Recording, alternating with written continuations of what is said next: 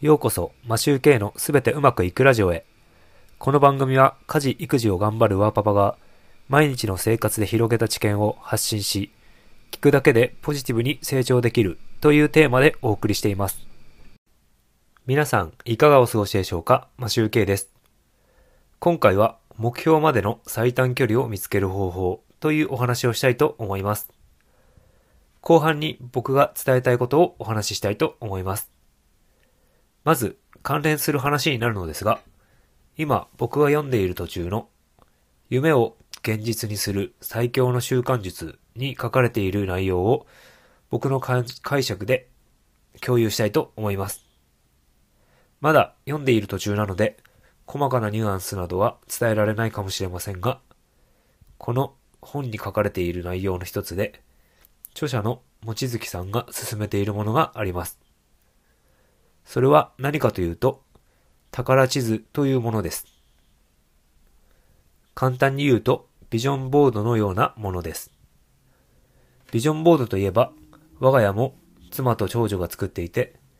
段ボール板に写真を貼っています。イメージではそういうものを作るみたいです。ただ、人には利き脳みたいなものがあって、左右の脳を使うにあたり、どちらかに偏る傾向があるみたいで、右脳派は写真や画像にして見える化する方が良かったり、左脳派は文字にしてタスクとして行動していく方が良かったりするみたいです。ビジョンボードはビジョン化する、つまり見える化するので、画像を貼り付けるイメージで頭の中で僕は固まっていたんですが、文字の方がいい人もいるんですね。でも、感性もロジカルも両方バランスよく使っていくのが一番いいみたいです。例えば、写真を貼ったところに、いつまでに達成するなどの目標を書き込むなど、両方の特徴を取り入れるということです。という感じで本の話をしてきましたが、今回お伝えしたいのはここからです。今回タイトルにした目標までの最短距離を見つける方法ですが、どういったことをお伝えしたかったかというと、前半にお話しした本の内容からわかる通り、ゴール地点を決めるということが重要ということです。例えば、カーナビをセットするにも、目的地がなければ、カーナビは案内してくれません。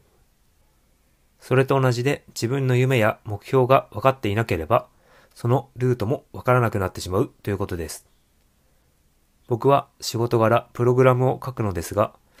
プログラミング学習の際、いろんな学習コンテンツでまず言われることが、何をしたいかを決めるということです。何をするプログラムなのかを分かっていなければ、ベテランのスーパープログラマーでも、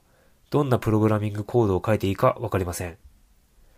ゴール地点さえ分かってしまえば、どういう方法が最短で目的地に到達できるか、少しずつ見えてくると思います。よく旅行に行くときに飛行機で行くのか、車なのか、自転車なのか、歩いていくのか、みたいな感じで例を挙げるのと同じことですね。僕は今のところ夢はノートにウィッシュリストを作って文字にしていますが、試しにこのリストを画像にして貼ってみようかと思います。この本のレビューはまた別の機会にでもお話ししようと思っています。多分、宝地図と言われるビジョンボードはすぐにもできることだと思うので、興味が湧いた方はぜひやってみてください。今回はこれで終わりたいと思います。いつも聞いていただきありがとうございます。